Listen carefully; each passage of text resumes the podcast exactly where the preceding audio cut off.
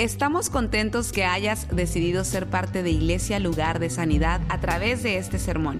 Tal vez estás en tu automóvil, haciendo ejercicio, en el quehacer de tu casa o simplemente disfrutando tu día. Es nuestra oración y nuestro deseo que tú recibas lo que Dios tiene para ti. Si te es posible, te recomendamos que tomes notas de lo que Dios te hable el día de hoy. Bienvenidos a los que nos visitan en línea también. Siéntase en casa. Eh, en este día esperamos que Dios le toque y Dios toque su vida a través del mensaje, de la palabra. Oremos por el mensaje. Amén. Padre, gracias una vez más por esta casa, por este tiempo. Tú eres el dueño del universo. Tú eres el dueño de todo. A ti la gloria ahora, Señor. A ti la gloria y la alabanza. Todo lo que hacemos es para ti. Por ti, en ti nos movemos, en ti somos, en ti andamos. Así que en este día, Señor, ayúdanos a relacionar todo lo que hacemos, decimos, contigo, porque todo depende de ti. Gracias, Padre, en el nombre de Jesús. Amén. Bueno, yo quería compartir este, este tema con ustedes, eh, distracciones, distracciones. Y antes de comenzar, este, le quiero explicar algo sobre cuando se predica un mensaje en una iglesia el pastor de la casa o la persona que predica normalmente tiene que estar conectado con Dios. ¿Por qué? Porque cuando está conectado con Dios, Él siente el pulso de la iglesia. Cuando el doctor siente tu pulso, Él sabe cómo estás. Y cuando un pastor está conectado a Dios, el pastor puede sentir el pulso de la iglesia, de la casa, y entonces puede hablar un mensaje relevante. ¿Qué quiere decir esto? Relevante quiere decir que tiene que ver con el momento, que es efectivo, que te va a ayudar, relevante. Entonces, esto es importante porque aquí hay diferentes tipos de personas que están en diferentes etapas de su vida. Aquí hay personas que están en un cierto nivel de espiritualidad, unos están más cerca a Dios que otros, unos están todavía creciendo, están nuevos en las cosas de Dios, pero el mensaje tiene que, caer para todos y el mensaje usted lo recibe en el nivel donde usted está. Importante esto. Pero el mensaje tiene que ser relevante, tiene que ser efectivo. Y para eso se tiene que hablar con la verdad. Amén. Por eso Cristo, la gente o lo dejaban, lo abandonaban, la gente se ponía contra él porque Cristo decía la verdad. Entonces en una iglesia, en un, en un lugar como ahora, en una reunión, eh, se está hablando la, la verdad. Y la verdad para algunos de ustedes es gloria a Dios. Ya yo esto lo había oído esta semana, yo lo leí. Eso es una confirmación de lo que Dios está haciendo. Para otro es, ouch, el pastor se está metiendo en mi vida. Parece que ha estado leyendo mi correo. Y pasa muchas veces. Entonces por eso un pastor no puede tener miedo de, de hablar la verdad. Porque la verdad es lo que te libera. Jesús dijo, conocerán la verdad y la verdad te hará libre. ¿Cuál verdad? La verdad que conoces. Conocerán la verdad y la verdad los hará libre. Entonces la verdad para muchos está flotando en el aire, pero no la han conocido. La verdad que tú conoces es la que te libera.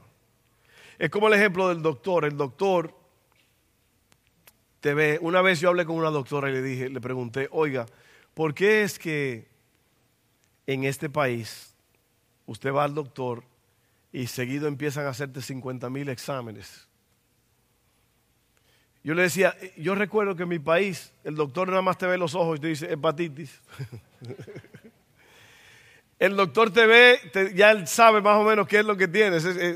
Pero ella me dijo, bueno, eh, yo pienso, dijo ella, y lo dijo más afirmativo, que por causa de las demandas y de todos los problemas que hay, los doctores tienen que mandarte a hacer todos esos exámenes para ellos hablarte con un papel que diga, mira, eh, lo que tú tienes aquí salió. Esto es lo que tú tienes porque hay muchas demandas médicas y todo eso. Pero el doctor, por lo general, tiene que decir la verdad. Porque el doctor tiene que... No quiero usar la palabra de amar a su paciente, pero en un sentido, un doctor tiene que decir la verdad a sus pacientes. Porque si no, no lo va a ayudar. Si el doctor no le dice la verdad, no hay forma de que esa persona sea ayudada. Y por eso entonces es que la verdad duele. Por eso es que muchos de aquí se van enojados diciendo, ¿qué se cree este pastor? ¿Por qué está hablando así? Porque te está cayendo a ti. Si no te cae a ti, pues no, no tienes que enojarte. Pero la actitud correcta es asimilar, recibir lo que se está diciendo, actuar en base a eso y ser sanado ser liberado, ser levantado en alto y puedas vivir entonces la vida al máximo, como Dios quiere que la vivas. Distracciones. Distracciones. ¿A cuánto se le ha quemado la comida? Levanten la mano, levanten la mano, yo quiero ver. ¿A cuánto se le ha... ¡Ay! La carne. ¡Ay, los frijoles! El corredero, ¿sabe por qué? Porque tuviste una distracción. En ese momento lo más importante eran esos frijoles. Pero tú te fuiste al Facebook, te sentaste en el sofá, empezaste a oír todos los chismes de la semana y se te quemaron los frijoles. Eso pasa. Eso pasa todo el tiempo texteando. Usted sabe que una persona que está texteando mientras está manejando es el equivalente de que está que tiene la peor borrachera. Está borracho mal. Yo he andado con personas que van en el carro, van, van de millas del speed limit, de la velocidad, y van con la manita así encima del volante y van texteando. Y yo se lo he dicho, eh, eh, mi vida es más importante aquí que todo. Si tú te quieres morir, eso es problema tuyo, pero por lo menos sálvame a mí.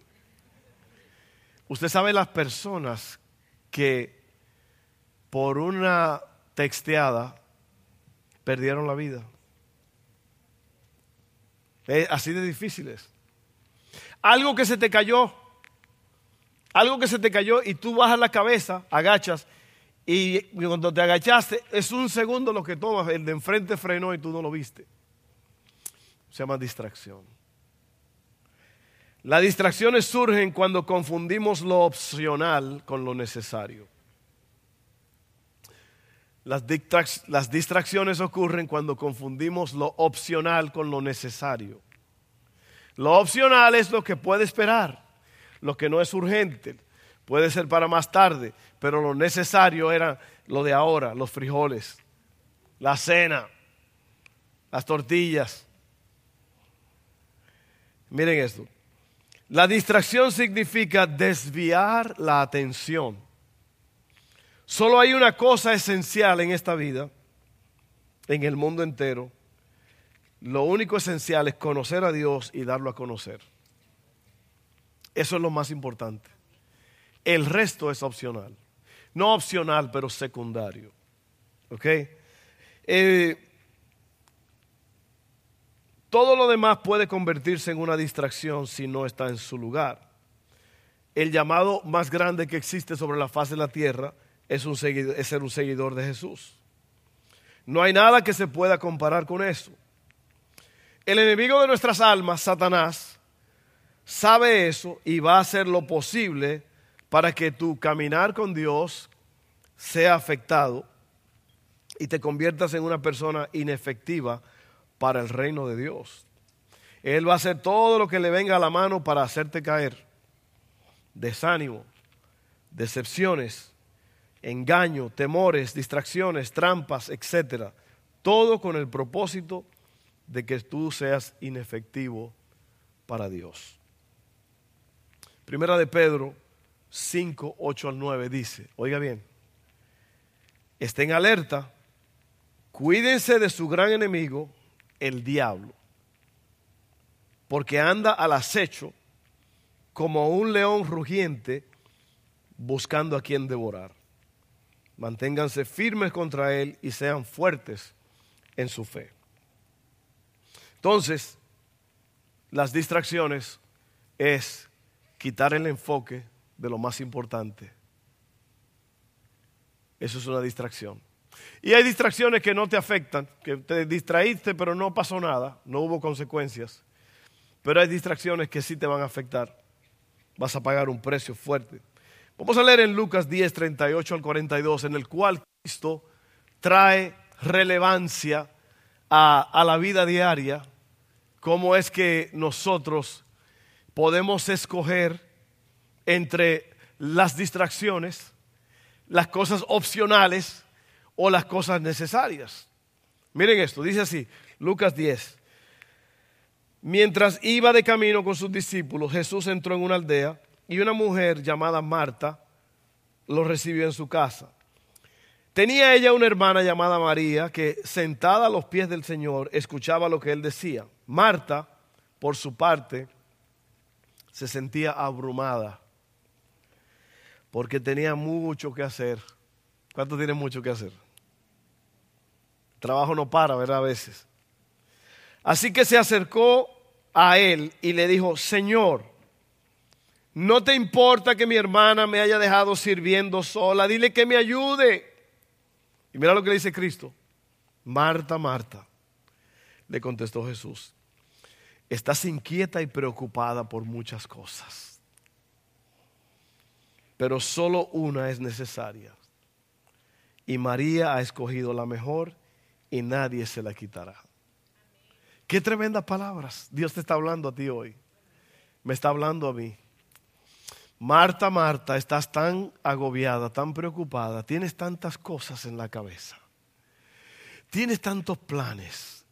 Estás distraída, Marta.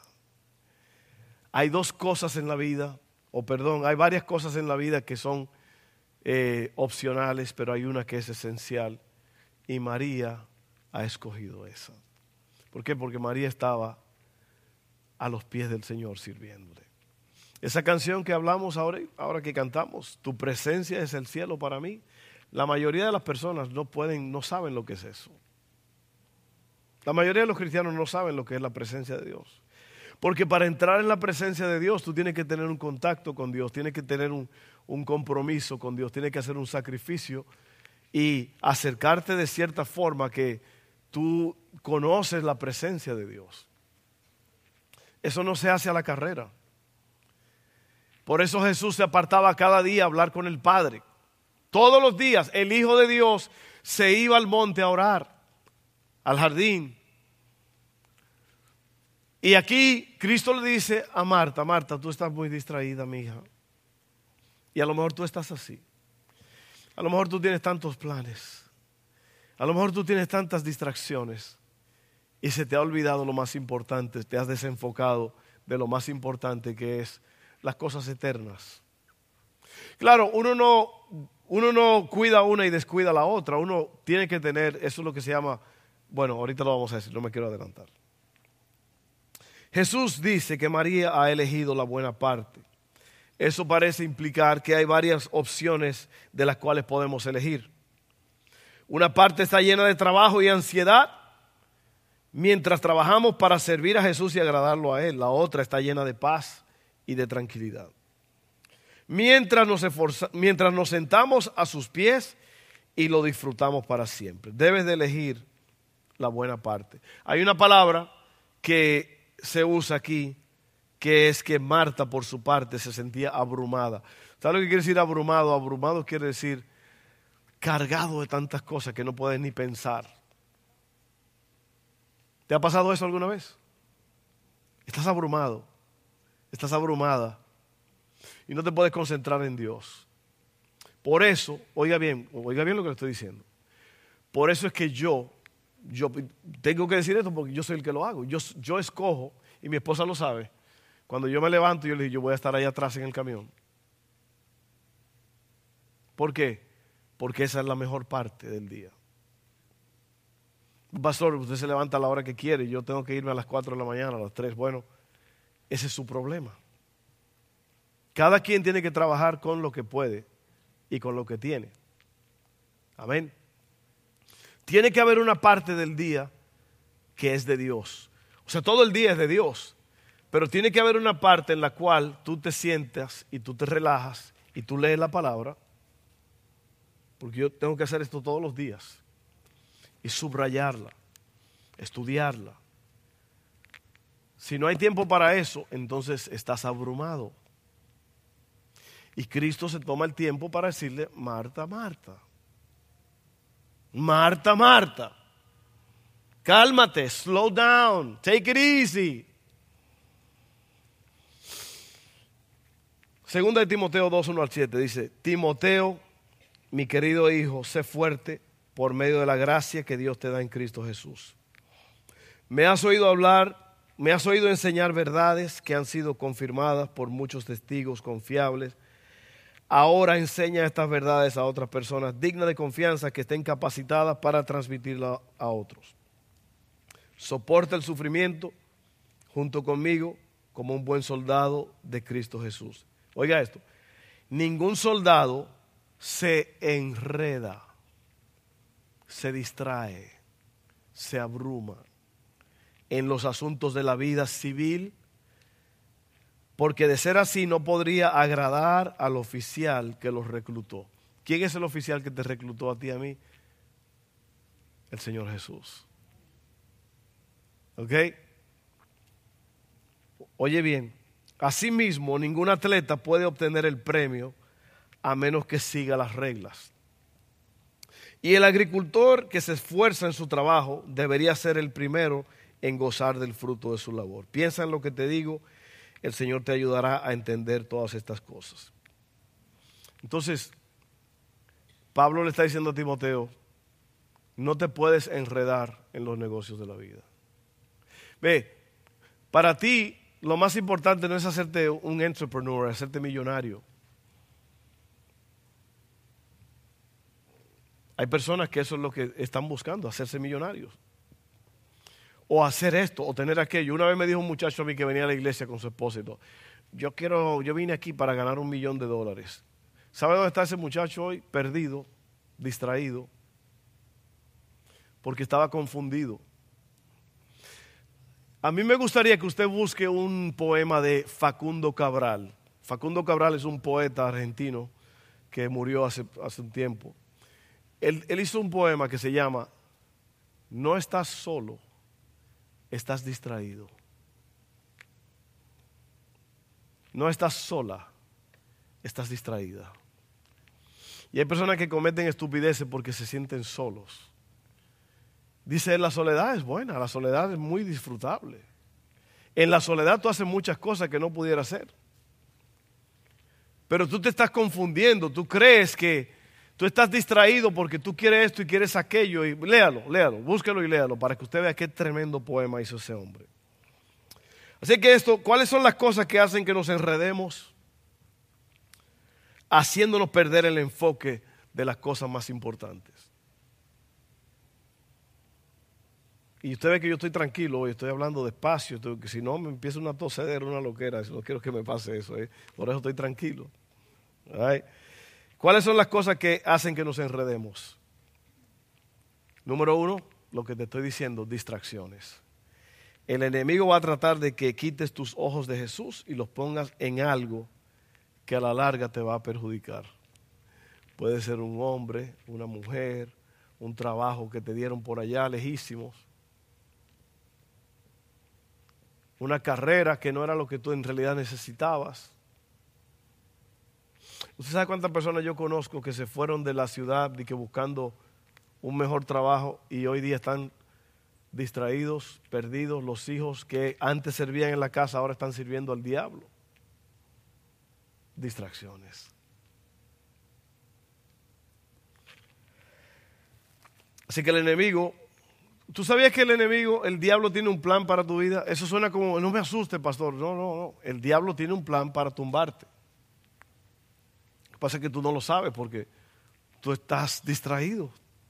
La mayoría de la gente no tiene idea de eso. Por eso es que hay que guerrear todos los días y hacerle guerra al diablo. Usted tiene que hacerle guerra al diablo. Todos los días. Así que distracciones, número uno. Número dos, oiga bien esto, amárrese porque se lo voy a decir. Muchas personas están en este error. Adquirir cosas que no podemos pagar o que no es el tiempo de tenerlas. Distracciones. Es que me gusta la bronco esa que salió. Te vas a entrar, te vas a meter en una bronca. Ay, sí. Mi amigo Abraham dice que a esas cosas le suenan las puertas. ¿Y por qué? Porque te vienen a tocar cuando no la pagas. No, que me gusta. Y, la gente, miren, es impresionante como la mente humana se, se justifica a sí mismo, se convence a sí mismo de que necesita esa bronco, de que necesita ese carro, de que necesita esto. Y no, y es que yo lo necesito. ¿Y sabe cuál es uno de los errores más graves? Se lo voy a decir a ustedes porque somos latinos todos. Es que yo no tuve esto en mi país. Mi papá no me lo pudo dar, so ahora yo me lo voy a dar. Yo me voy a dar el lujo. Y ese es uno de los errores más graves que hay, porque en verdad Dios nos ha llamado a nosotros a extender el reino, no a satisfacernos a nosotros mismos.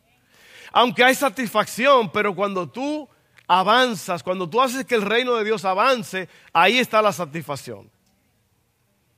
Pero fuera de Dios, tú puedes comprar todos los juguetes que tú quieras, todas las distracciones, y no vas a ser feliz. Nada te va a hacer feliz. Lo primero que tú tienes que hacer es tener una relación íntima con Dios y Él te va entonces a, a dar esa felicidad que tú necesitas. Adquirir cosas que no podemos pagar o que no es el tiempo de tenerla. El deseo de tener es un problema serio. Rico no es el que tiene muchas cosas, pero el que sabe disfrutar lo que tiene. Pídale a Dios que lo bendiga, que Dios sea el que lo bendiga. Amén. Tres, no saber esperar por lo que Dios tiene para nosotros. Sara incitó a su esposo, si ustedes leen la Biblia, Dios le había dicho a Abraham y a Sara que le iba a dar un hijo de la promesa. Cuando Dios le dice a usted que es así y asado, usted tiene que esperar porque va a pasar. ¿Usted sabe cuántos cristianos se desesperan? Dios le dijo a Abraham y a Sara, vas a tener un hijo, ustedes dos van a tener un hijo. Y ese hijo va a ser el padre de naciones. ¿Qué hizo Sara? Se desesperó y le dijo a Abraham, ah, acuéstate con la criada, con la esclava, porque como que Dios se le olvidó el asunto. ¿Y qué pasó? Se metió en un lío. Esos son los árabes de hoy en día. Los hijos de Ismael, no hay nada mal en eso. Yo no estoy hablando mal de nadie, pero el mismo, el mismo Dios se lo dijo a Abraham yo tengo que bendecir a este hijo porque es hijo de tu simiente. Usted sabe el dinero y, el petróleo que tienen los árabes. Pero dice, va a haber guerra entre ellos. Este le va a hacer guerra a todo el mundo. ¿Se da cuenta? Porque se desesperó Abraham y Sara. Entonces, usted, si usted quiere, no quiere distraerse, sepa esperar por lo que Dios tiene para usted. Cuatro, y último punto, el que no organiza, agoniza y se convierte en longaniza. No, eso se lo añadí yo al final ahora, se me ocurrió ahora. El que no organiza, agoniza. Nosotros veníamos de Houston anoche, tardísimo, y yo venía enfrente, Evan venía manejando porque yo me sentía mal. Y a Evan, yo tengo frío. ¿Oh, sí? Y hace así, la mochila la tenía ahí, y saca una cosita así, un bultito así. Y me dice, ábrelo. ¿Cómo que lo abra? ¿Qué es eso? Desenvuélvelo. Era una, una cobija. Dice, yo compré eso cuando fui a Europa. Yo me preparé, yo empecé a buscar cosas que tenía que buscar para prepararme y todo. Mira, esa cobijita de ese tamaño resolvió porque es especial. Y lo que yo necesitaba era que cubrirme los brazos. Y luego me dice, es tiempo de pararnos al baño. Ah, caray. ¿Sí? Sí, yo lo tengo aquí en el teléfono. Una Exxon que hay aquí cerca. Ya lo tenía planeado todo. ¿Qué pasa con el que no organiza? No, pues se me está acabando la gasolina. O sea, como que todo lo tenía era eh, en tiempo y así es él. Todo es así. Todo lo planea. ¿Por qué? Porque el que no organiza, agoniza. Puedes organizar o puedes agonizar. Es difícil cambiar el mundo cuando no puedes encontrar las llaves de tu auto. Piensa en eso por un momento. Perdón. Dice que el promedio de personas pasa una semana del año buscando cosas que se le perdieron. ¿Así es? Una semana, o sea, el lapso de tiempo, lo que es una semana. ¿Cuánto es una semana? ¿Cuántas horas? Tres días son 72 horas, ¿verdad? Échale el lápiz ahí. Bueno, una semana de tu vida al año tú pasas, la persona por medio, buscando algo que se le perdió. Oye eso. La organización provee margen para la tranquilidad interior. No puedes estar quieto en medio del caos. Oye bien, la organización puede parecer una pérdida de tiempo, pero a la larga estás ahorrando mucho más tiempo. Entiendo que necesito estar organizado, pero ¿cómo se hace eso, pastor? Bueno, recortando lo innecesario para concentrarse en lo esencial. ¿Cuánto van a hacer esto? Hágalo, le va a ir bien. Administrar el consumo de redes sociales y la sobrecarga de información. Vivimos en una cultura de acceso y exceso. La bendición de Dios está en los límites y el equilibrio. Si Jesús no está en una actividad, deshazte de ella.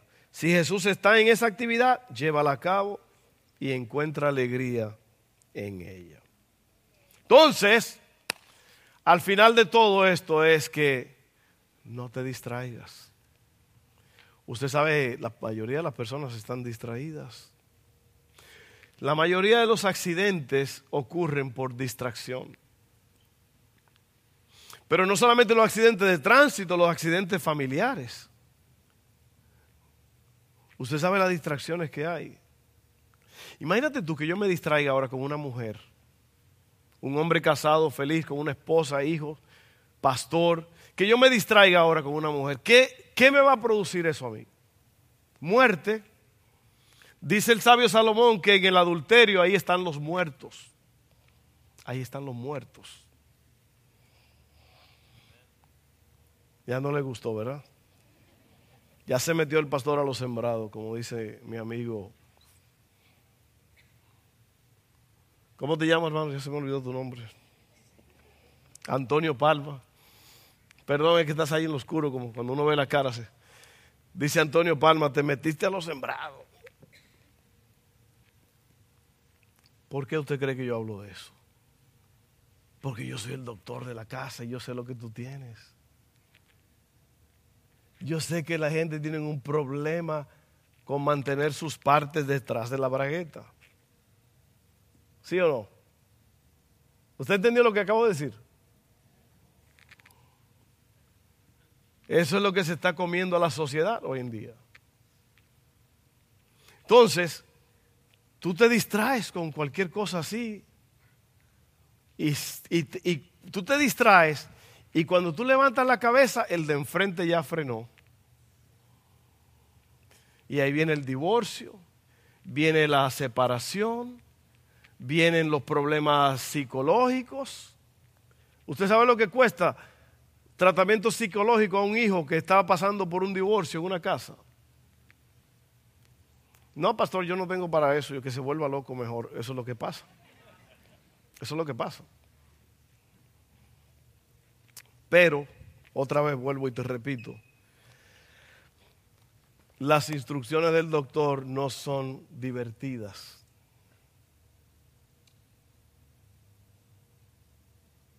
No es que me quitaron, me dijo alguien ayer, me quitaron el pan y las tortillas. Ah, se te, se te fue la vida, mi hijo.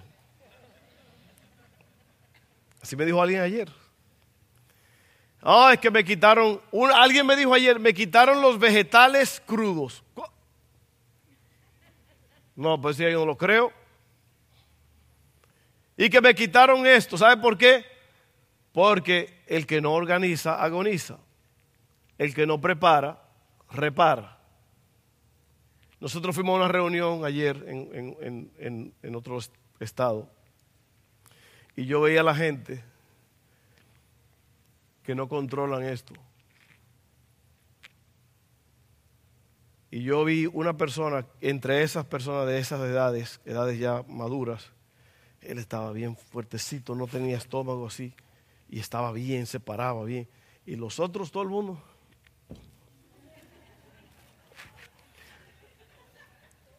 Porque uno es lo que uno come. Entonces el doctor, no esperes que te quiten todo lo bueno. Avanza ahora, organiza.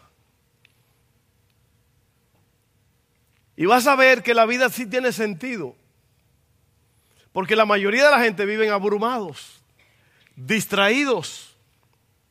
Mira, lo único que tú tienes que hacer es concentrarte en el reino de Dios, en Dios el Padre. Y ya el resto, todo lo que tú hagas, Tú nada más tienes que alinearlo con eso. Hasta el carro que vas a comprar, la casa, el trabajo, todo tiene que estar alineado. Yo tengo un viajecito planeado esta semana, es un viaje corto. Pero esta mañana yo estaba orando y yo le dije, Señor, si ese viaje no es lo que tú quieres, elimination. Sí, porque ¿para qué quiero yo hacer algo que Él no quiera? Todo tiene que estar conectado con Él. Y por eso es que la gente fracasan. Porque se meten con cosas y personas que no están alineadas con la voluntad de Dios. No te distraigas.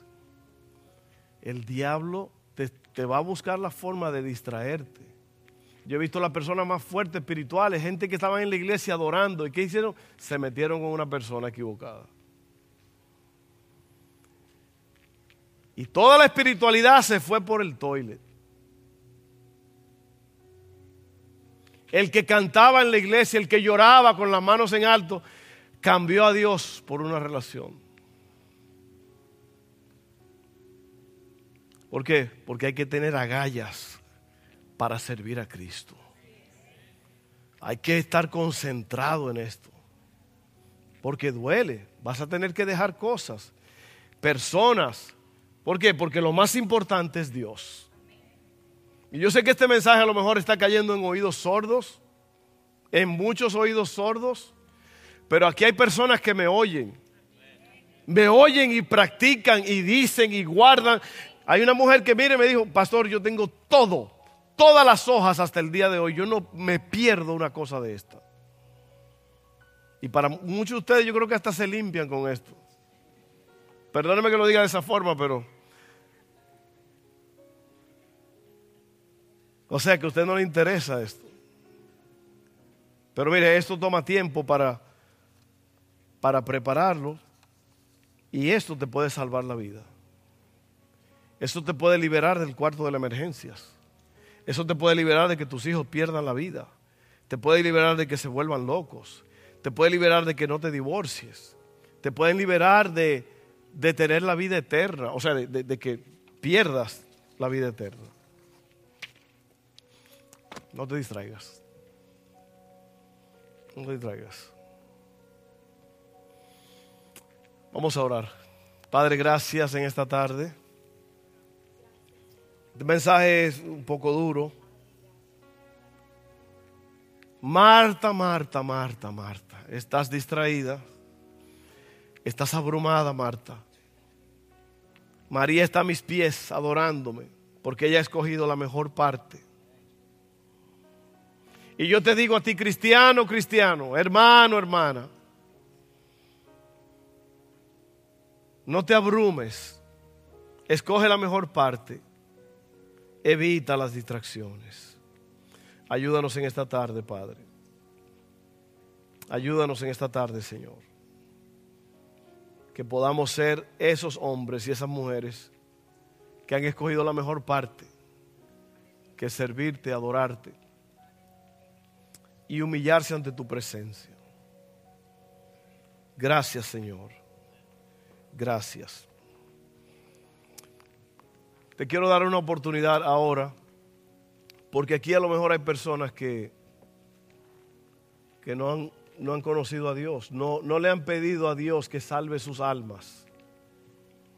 En esta vida hay dos tipos de personas, los que van a vivir sin Dios por toda la eternidad y los que van a vivir con Dios por toda la eternidad. ¿En qué grupo estás tú hoy?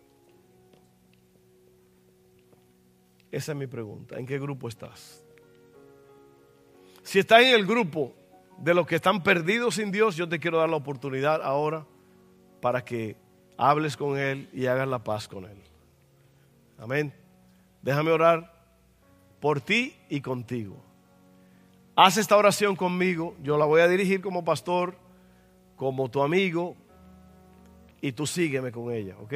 Ora conmigo, ora conmigo. Si tú quieres salvar tu alma, que Dios te salve, ora conmigo esta oración. Y lo que va a pasar es que cuando tú hagas esta oración, de acuerdo a Romanos 10, que si tú confiesas con tu boca y crees en tu corazón que Jesucristo es el Señor y que fue levantado de los muertos, serás salvo. Hagamos esa oración ahora todos. Padre, gracias por Jesús. Yo te acepto. Acepto el sacrificio de Jesús en la cruz. Me arrepiento de todo pecado. Te pido perdón. Confieso con mi boca. Creo con mi corazón que Jesucristo es el Señor y que fue levantado de entre los muertos. Y por esa confesión yo soy salvo.